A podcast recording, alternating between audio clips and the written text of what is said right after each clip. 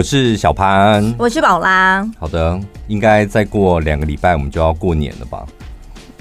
对，两个礼拜，好快哦！一转眼，再混一个礼拜，最后一个礼拜，那真的就是那三天就混过去就好了。现在每天都过着数馒头的日子。如果我们录音的时辰顺利的话，就真的。对，我们主持人最累的，其实就是过年前这一段，因为要录疯狂多的那种存档。录起来那真的是不是人干的一件事。每天真的是从打卡那一瞬间一直到下班前，就是一直在录，一直。大概你从下个礼拜开始，你就可以看到每一个从录音室走出来的主持人，每个都是行尸走肉、灰头土脸的，然后就是两眼无神这样。对，然后你如果动作慢的，你想要录音呢，抢录音室还抢不到哎、欸。那跟百货公司抢福袋的盛况一模一样啊！我的妈呀！为什么我们过年特别节目就不能够放放歌就好呢？这是我们的责任感吧？其实你如果硬要放歌，好像也不会怎么样。对，我们就开场。嗨，大家好，我是小潘，祝大家扭转乾坤，好运来。然后就播歌，对，就播歌啊，一连串的歌。我们就录好这一个，然后就我是说广播节目，那广播节目要录太多存档了。哎、欸，我告诉你们，我们已经是用心到广播节目呢。用三分力去录，但是我们 podcast 的部分我们已经排好了，我们都还会如期的更新，绝对不会让它松懈掉，或是开天窗门。不行了，这样广播听众朋友听到会有点不是滋味。我们广播跟 podcast 是用一样的心力去录的，不 可以这样讲。好为难哦、喔！啊、为了要拉拢这个 podcast 的听众，然后还得罪了广播的听众，真的。我们广播是有领我们老板的钱呐、啊，对不对、哦、？podcast 我们领厂商的钱呐、啊，对不对？做人真的不能忘本，对，不能忘本。我的错，我好好检讨。还有尽量都不要得罪。新的一年，我给我自己新的期许就是，二零二一年我少得罪一点人。那你觉得我们两个的个性，你得罪的人比较多，还是我得罪的人比较多？我觉得我哎、欸，我觉得去年、今年好像是我哎、欸。二零二零，你得罪的人比较多。我我觉得应该是我，是因为你讲话比较直接吗？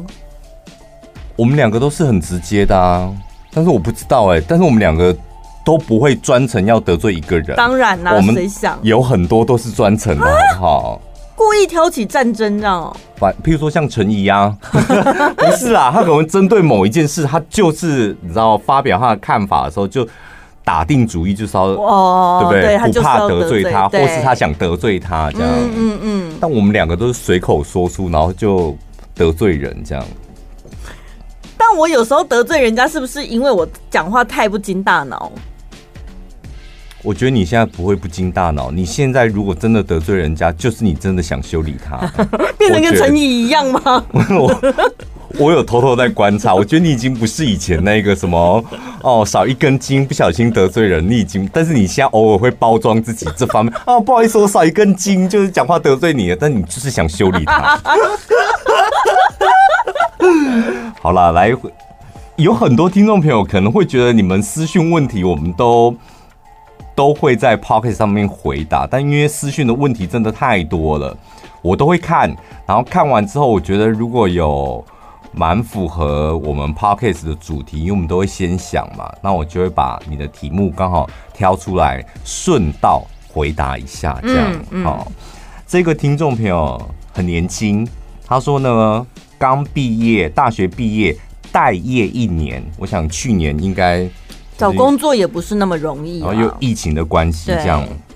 他说想问，脑子一片空白，不知道找什么工作。他但他要写了很多前因后果，还有家庭的关系，结论就是他脑子一片空白。待业了一年，脑子还一片空白。他说去年可以推给疫情，但今年总不能再推给疫情了吧？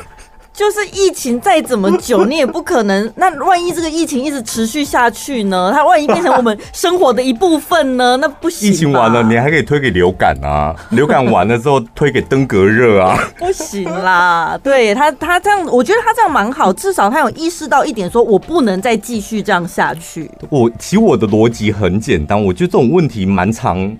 像我弟也很常问我，从小问到大，他到现在还在问我，说我真的不知道我是不是该在这一份工作待下去，或是我将来可以做什么工作。然后我都想说，你几岁了？从以前就是读书的时候问到现在还在问。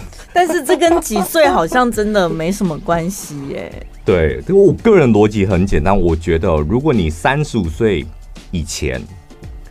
不知道你要做什么，然后遇到那种脑子一片空白的时候，那你就去当业务。为什么？我觉得当业务很好，就是 因为业务你可以在很短的业务的工作，我就我就不举例了哈，就是你就看你喜欢什么产业或什么东西，去当那个产业或是那个产品的业务。各行各业都都其实都会有业务这个职缺。就是，譬如说，你特别喜欢保养品，那柜姐也是一种业务啊。哦，对，对，就是说，所以各式各行各业都有业务这样。因为我觉得业务它可以让你在最短的时间内学习到两件事，我觉得很重要。第一件就是和压力相处。嗯，我觉得很多，譬如上班族，包括我自己在内，有时候那个压力一来啊。就是你不知道怎么样去面对那个压力，还有处理那个压力来的时候的情绪，有时候是影响到自己，有时候还牵连到别人。这样对，不管是牵连到你的家人呐、啊、你的亲密爱人，或者迁怒到你的同事，其实都有可能。因为当业务哦，你每个月都在被归零，嗯，就业绩被归零，业绩是每个月重新计算的，这真的好现实，好残酷哦。我跟你讲，你刚开始你会生不如死。但是一个月、一季或一年过去之后，你会变得习以为常。甚至有一些王牌业务，他还说：“我现在已经把三个月后的业绩都做起来。”我心里想说：“到底怎么办到的啊？”我我跟你讲，这个也很好，就是你会变得刚刚讲的，说面对压力嘛，面对完压力那个坎过了之后，你会开始懂得规划。嗯，就你会懂得规划，譬如说我这个月做多少业绩。所以我可以领到大概多少的奖金，嗯，对不对？那我下个月我应该怎么做业绩？然后我的目标怎么定？然后怎么做？然后下下个月 maybe 过年前我可以领到多少钱？就是你开始会有这种数字逻辑的概念。我觉得早一点训练是很好。另外一个呢，就是你可以很短的时间内学会面对人群。对，我觉得面对人太重要，因为这个职场上真的太多傻个拉怪。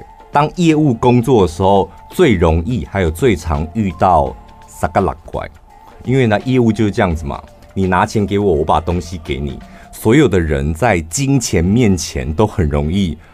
现出原形。嗯，对。当他要把钱给你的时候，当你要拿他的钱的时候，我跟你讲，他就会现出原形。人家说什么吃相好不好看呐、啊？就是在这个时候，你的人格展露无遗。嗯。可是听到这里，会不会已经有人先举手说？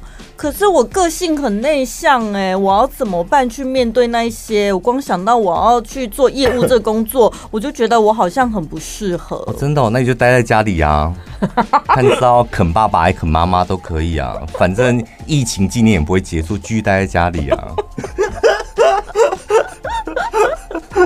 哎，对于这种没出息的人，你真的没有打算要帮他哎？没有，不要帮那些没出息的人，真的，收音机旁边的人。如果难免我们身旁会有几个好朋友，真的就没出息。对啊，他是你的好朋友，就是你们个性或者。兴趣是一样的，但他的个性可能在工作上面就是没出息，千万不要去想帮那些没出息的人。呃，他有他自己的人生要过，有他自己负责。没出息也是一种人生的选择方式嘛，啊、就让他没出息没有关系。对啊，他自己选择的，他搞不好觉得自己这样还蛮开心，然后很轻松。我跟你讲，我就说那个，我印象最深刻，我打工的过程当中就是在旅行社打工。我在旅行社打工那段时期，我觉得学到最多。就像我，你看投入职场这么多年，因为我每天哦，每天我要面对两个三个拉拐呢，一个就是我的主管，哦，就喜欢叫我 Jack Jack Jack 那个。那时候的英文名字叫 Jack。对。另外一个就是因为我是卖那个旅游行程，说要去跑那个旅行社，就是我的客户，那个每个客户都是三个拉怪。嗯，然后你每天在经历这些，我觉得你可以加快自己，加快那个脚步，认清自己跟认识自己。我曾经有一次被一个客户，就是那个客户，就是我觉得他呢很情绪化，就是他生气起来是他会发疯的那种。哦，我曾经在他们家楼下，就是你知道我卖团给他，然后我们要去收护照，帮他办签证什么，不夸张，就是二十本的护照这样，他直接用双手。他收到，然后交给我，因为他那天就发火，不知道出了什么错，他就他们家的大厅，大厅就直接把那个护照抱起来，然后用力的往地上甩，这样，然后让你一个一本一本去捡，这样子哦。他没有要让我捡，然后我就乖乖的一本一本去捡，然后把它捡起来收起来之后，然后说：“那我先帮你带回去公司办签证哦。”然后我就乖乖的离开那个现场。然后我回去公司的时候，我就跟同事讲说：“哎，你刚刚刚刚那个什么什么姐啊，她很生气啊。然后她你怎么了？我就跟她讲说我犯了什么错，这样她很生气。然后说那她反应是怎样？我说她就是把所有的护照都往地上丢，这样。她说那所以呢？我说我去把它捡起来。然后大家都啧啧称奇。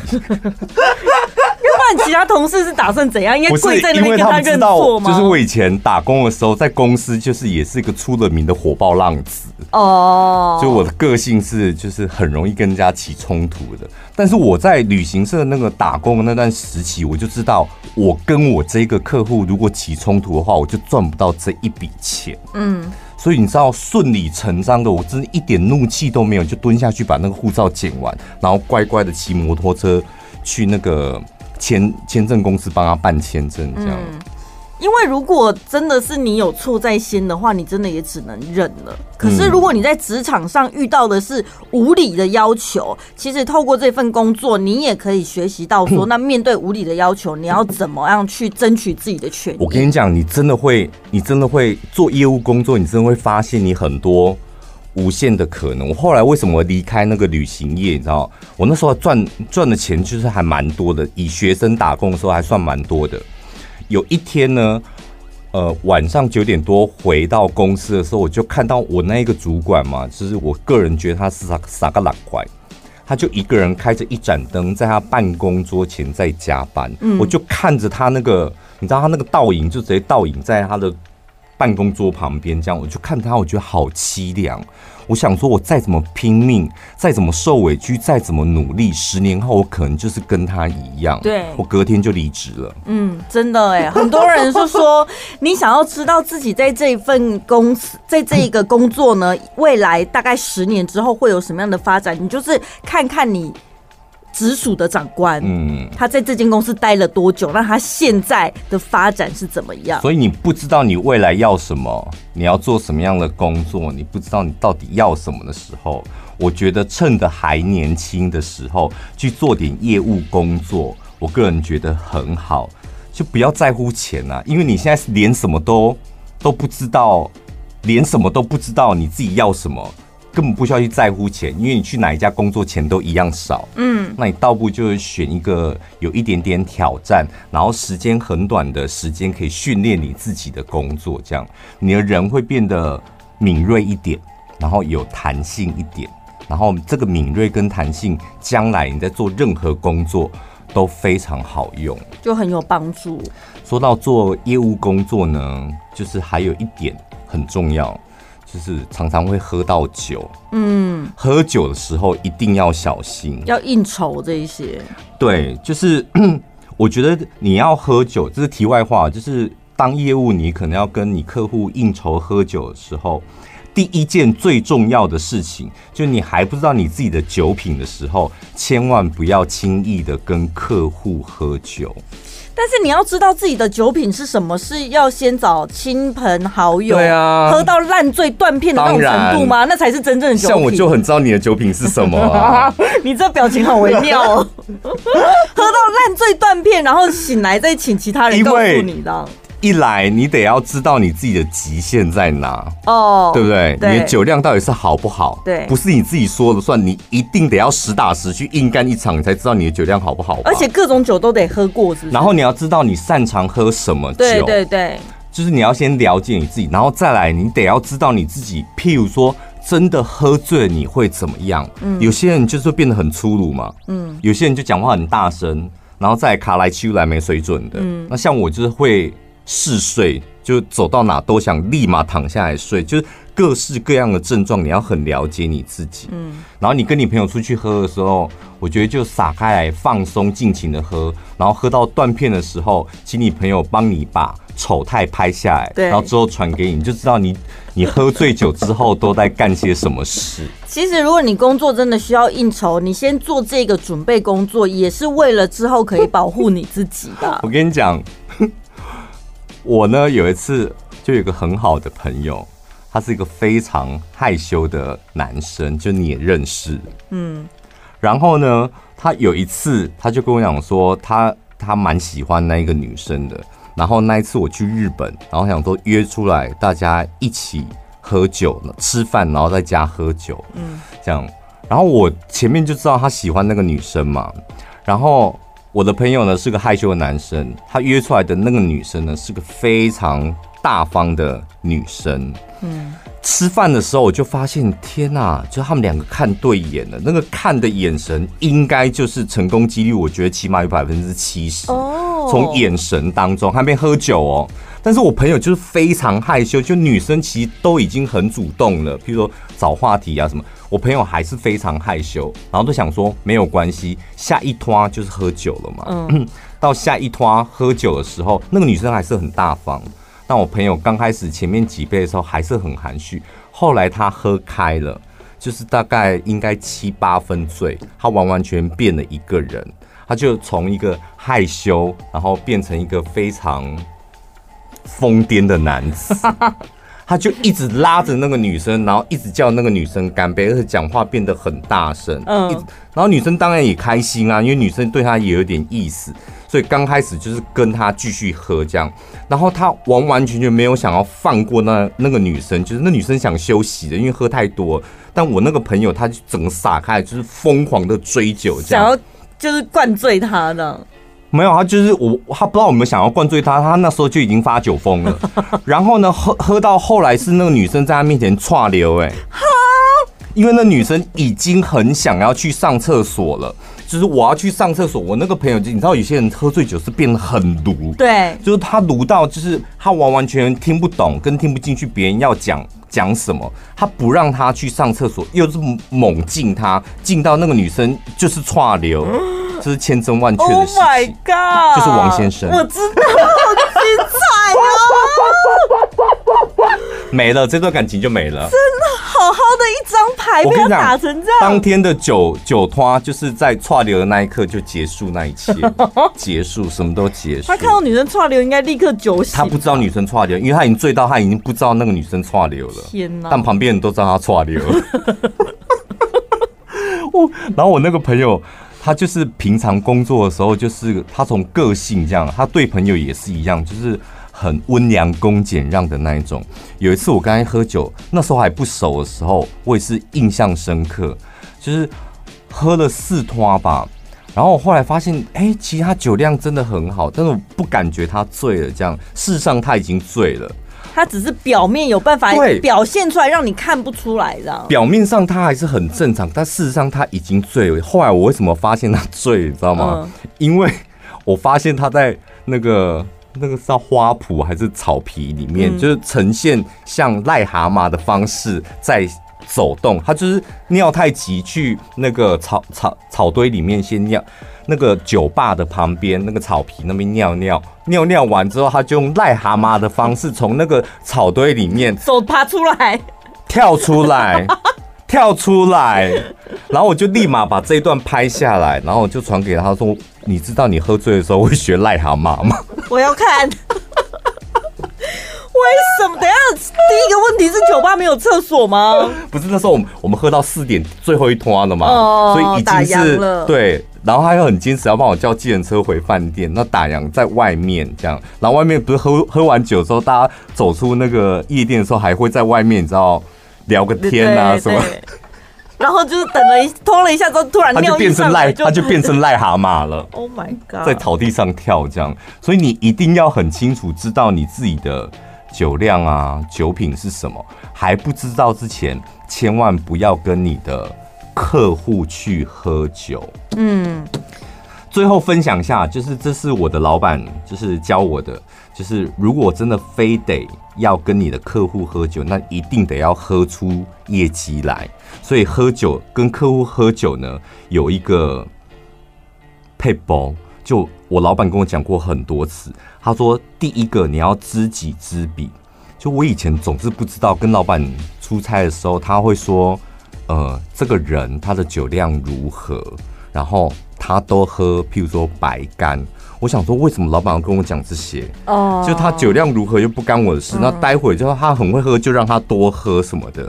我后来才发现，他跟我讲了第三次之后。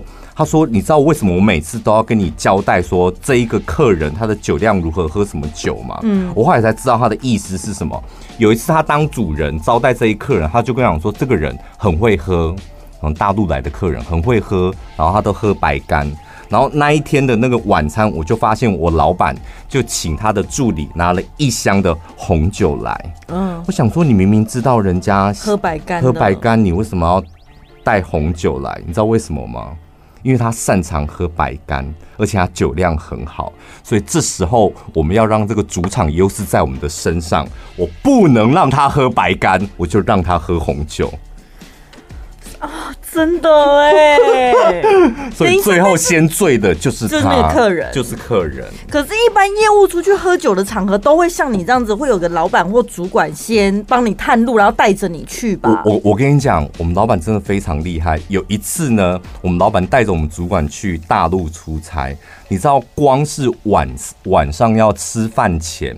事前的布局，我们就花了三十分钟。嗯嗯，这一定要。老板就开始分析，今天会来参加这一个晚宴的有谁谁谁谁，谁很会喝，谁很会追酒，这样。然后他们都喝什么酒？所以待会呢，因为我要交代什么事情，跟他们讨论什么事情，所以我必须得要清醒。然后他就交代我们另外一个主管，他说：“你很会躲酒，所以待会你要尽情的，就是主动起来，先去敬别人，敬别人。你知道我们那个主管很厉害，就是榕树姐，你知道她 她的躲酒是什么？她会把她杯子里面的酒换成饮料或换成开水。”然后就是神不知鬼不觉。他还有一招，就是电视剧里面常演的，就是喝酒的时候往你的耳后倒掉，会用毛巾在酒店里面常就是用毛巾擦嘴的时候酒就吐掉。他会这两招，很厉害，连我们老板都知道，所以就教他说，你一定要负责 handle 全场这样。然后就问我跟另外一个说，那你们擅长喝什么？然后我说我酒量真的很不好。说那你酒量不好，你就要及早装醉，然后认输。遇到那种大老板，你只要认输，那就没你的事，千万不要逞凶斗狠，到时候会出洋相。然后就让那个老板、主管他们自己去瞧事情就好了。对，哦天哪，喝酒的眉眉嘎嘎有很多，我真的觉得业务随时随地都在上战场哎。商场如战场，就是呃，我们要让酒精，如果真的非得要让。应酬要喝酒，你要让酒精成为你并肩作战的战友，而不是让你落亏的敌人。对，所以自己三不五时在家里可以稍微的练一下，或找你的朋友分享一下。本集节目内容，我们要感谢麦格瑞瑞典单一纯麦威士忌赞助播出。这个酒不得了哦，不得了了！我跟你讲，我们两个本来要提早拍照的，但是。厂商给我们的这两瓶，我们都喝光了，我们现在只有空瓶。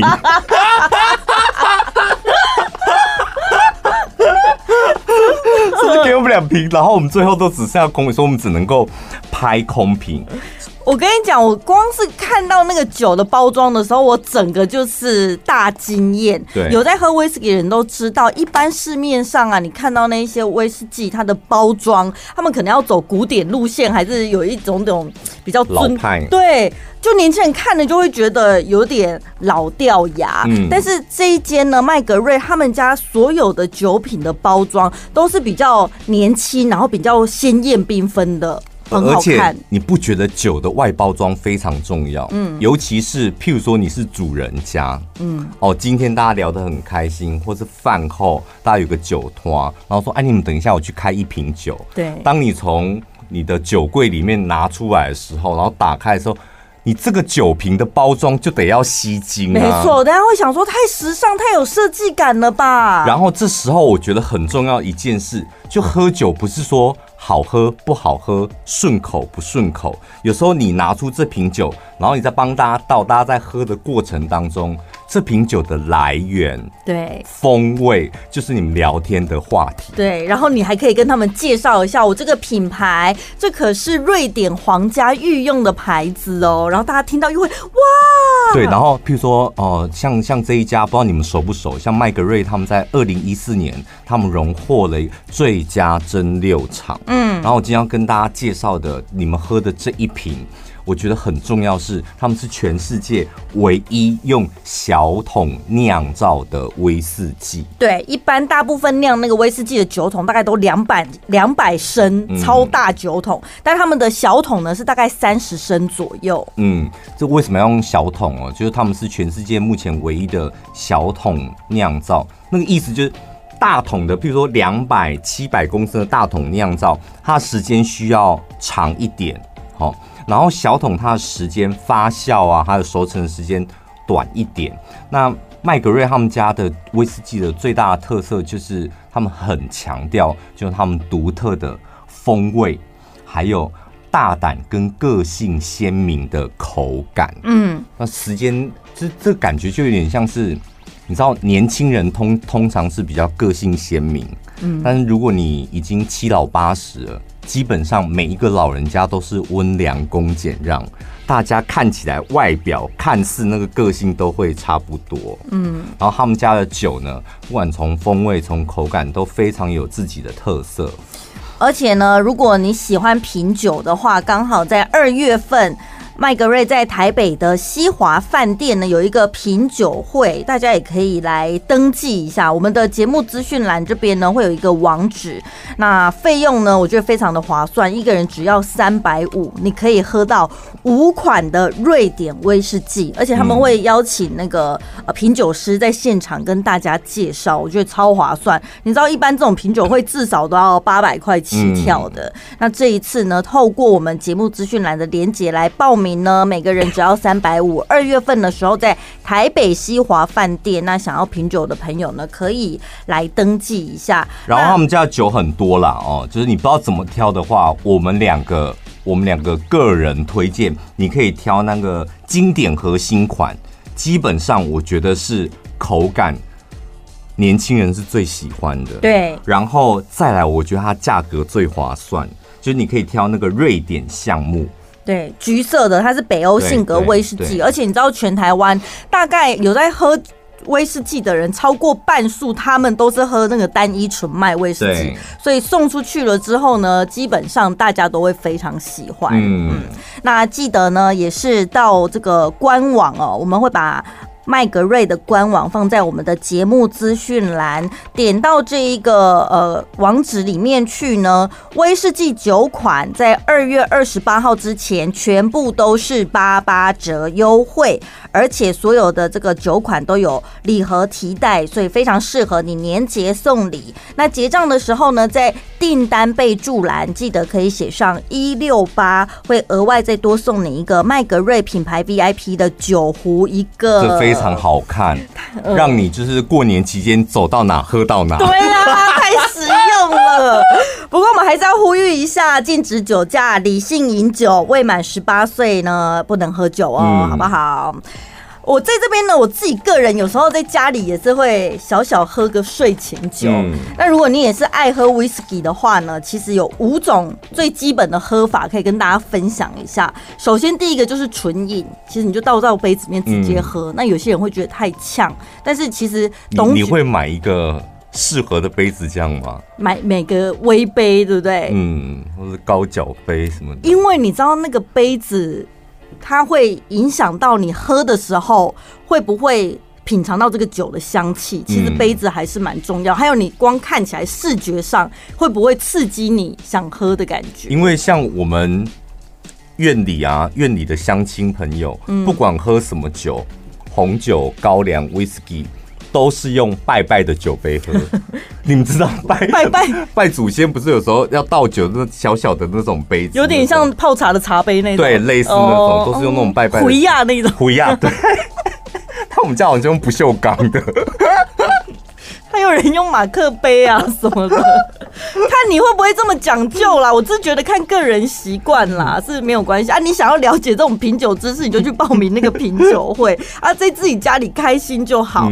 那纯饮有些人呢会觉得太呛，那有些人刚开始接触威士忌也不太习惯的话，那你可以加冰哦。如果尤其夏天的时候，我很喜欢在威士忌里面加冰，因为我很喜欢摇一摇，听到那个冰块撞击酒杯的声音，就觉得哦，好清凉。凉哦，然后呢，因为威士忌比较酒精浓度比较高，加冰了之后，慢慢它融化了，它也可以让这个酒喝起来比较清爽的感觉。但有些人会觉得，你家里自己的制冰那个小冰块融化太快，嗯，那一下子就变成威士忌水了，对不对？那你可以去，其实网络上可以买得到，像酒吧里面有那种做大冰球的容器，你也可以自己在家里做大冰球。哎，我觉得。那个威士忌最爽的就是什么都不加，这样，然后喝一口就纯饮，然后你就从喉咙一路就是烧起来啊，烧起来，然后整个人就烧起来，然后该刚开始刚开始是食道，然后到你的胃这样，然后接下来就是你的。脑子脑门开始烧起来，然后情绪烧起来，你不觉得爽就爽了。冬天我冬天就不加冰了，我只有夏天会加冰。那如果你还是觉得太烈的话呢，你也可以选择加水，因为呢，威士忌其实它的那个香气跟那个口感最好，大概是在酒精浓度四十五趴的时候是最棒。但是你看，像我们刚刚介绍，大概就有四十六趴、四十七趴，所以你可以加一点点水，哦，就。让它呃在香气嗅觉部分呢又增加了出来。另外呢，还有一种喝法叫做水哥米珠瓦里，这是日本人的喝法啦齁，因为他们本来喝清酒是这样喝啊。如果你真的想要喝淡一点的话，你就可以用一比二的水，嗯，就是去兑这个威士忌。那它有一个好处就是，像日本料理，它吃起来比较清爽。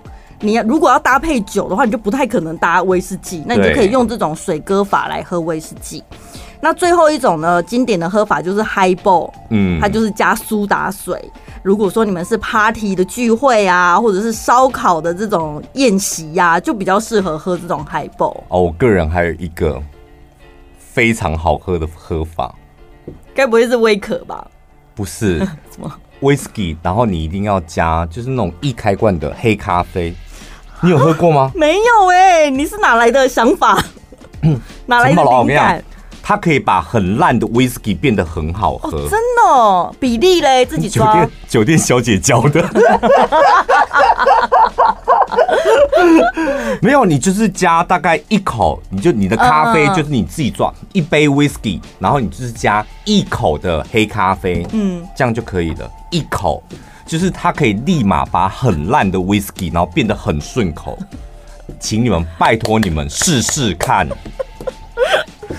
好难想象那个啊，我知道，因为黑咖啡是不是也会有一点碳培味？我真的不知道那个原理是什么，但是你会觉得，像有些人他会觉得 whisky 可能太辛辣，对，或刺激什么的。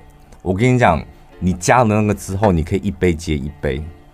我讲真的，你今晚回去试试看。我不是讲过，我记得我好像有讲过。我怎么没印象啊？加黑咖啡，好，可以试试看。接下来呢，应该是有蛮多呃喝酒的机会啦，因为你看又过年呐、啊，然后又尾牙的。如果你们公司接下来要参加尾牙，呃，有尾牙的聚会的话，大家应该最想要抽奖吧？嗯、对不对？抽奖呢有几个呃小招式可以增加你这个得奖的重大奖。对对对对对。第一个呢，就是你拿一个红包袋，里面呢放一些粗盐跟生米，就是可以趋吉避凶，然后提升你的好运气，你就放在你的身上这样。可是呢，这个红包袋呢，你结束餐会回家之前一定要把它丢掉哦，因为那些晦气都已经聚集在那个红包袋里面了。像什么粗盐生米，这本来就是对驱邪用的，它就是在吸晦气的。对，所以你不要出去外面绕一圈，吸完晦气然后带回家，千万不要记得丢掉哦。第二个就是，如果你有一些招财小物，比如说貔貅啊、金蟾蜍或小金鸡啊这种小配饰呢，你都记得要放在身上，嗯、对不对？但记得不要太大，因为会吓到同事。想说你要不要干脆请法师来做法好了？你们公司的奖到底有多大？要让你费尽心思带金鸡金蟾蜍？有时候就是因为奖都不大，只有唯一大奖，哦、大家才想赌这一把吧？对不对？对，我每次看我那个同以前的同学，他们是科技公司那个。大奖什么一台车两台车，对呀、啊，然后几百万，然后股票几张，我就天哪，那个一定要把金鸡子做请进去，那个才值得吧，对不对？金蟾蜍什么两座都可以，还请教夫扛轿子进来呢。然后呢，还有这个最基本的红色小裤裤一定得穿吧，对不对？你有吗？我还真的没有红色小裤裤哎。但过年期间，你去看那个各个，因为像我们这种 皮肤黑的，穿红色内裤真的很像救生员。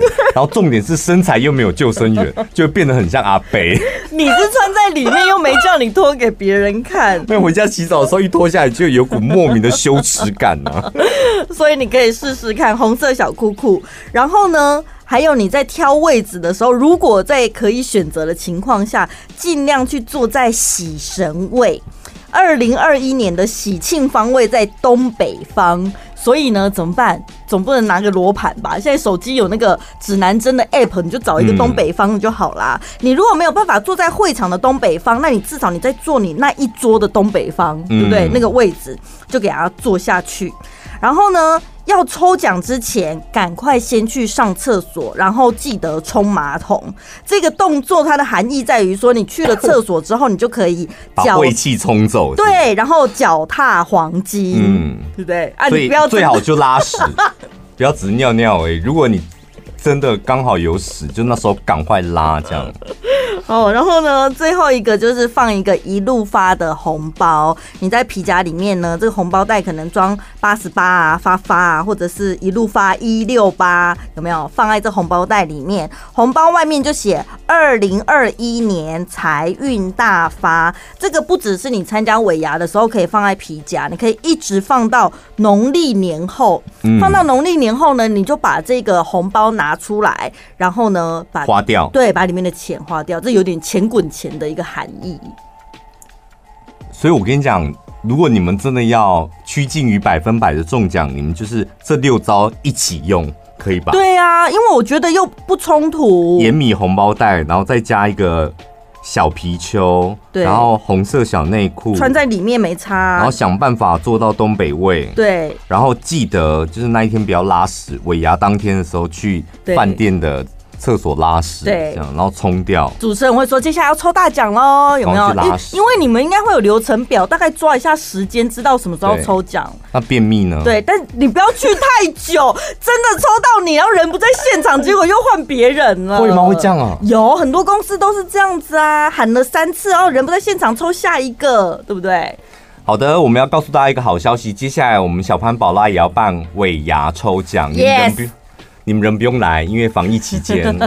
感谢大家的支持，所以呢，我们也争取了很多礼物要送给大家。很多，真的很多，我到现在还在收集。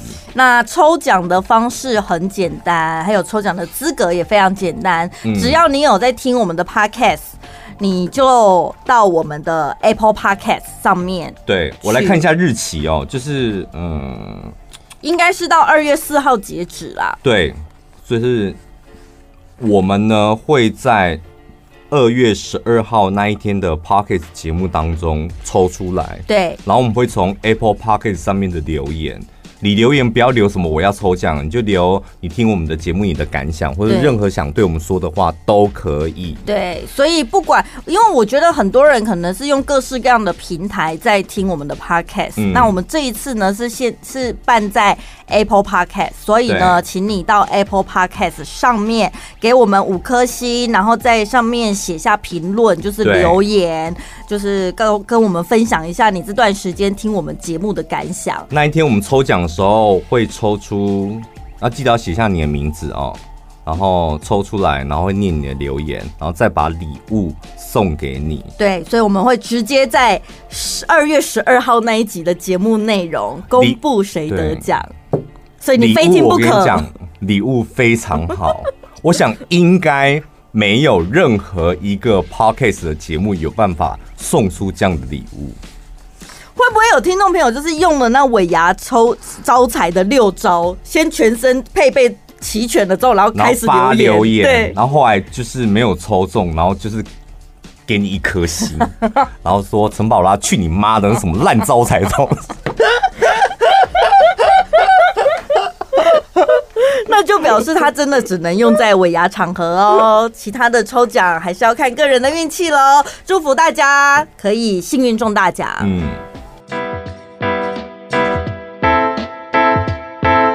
铃兰本真植物香氛养发洗发精，用顶级的精油呵护你每一根头发。保湿控油，丰盈发根，深层清洁，搭配运用不同功效的洗发精，让你的头皮轻松应对外在压力。超强修护力，使用一次最久长达一百零八个小时。铃兰本真植物香氛一加一洗护法入门组，官网售价一千七百三十，输入小潘宝拉专属折扣码一六八，现折五百五十，只要一千一百八十元，再送你新春福袋洗法金旅行组。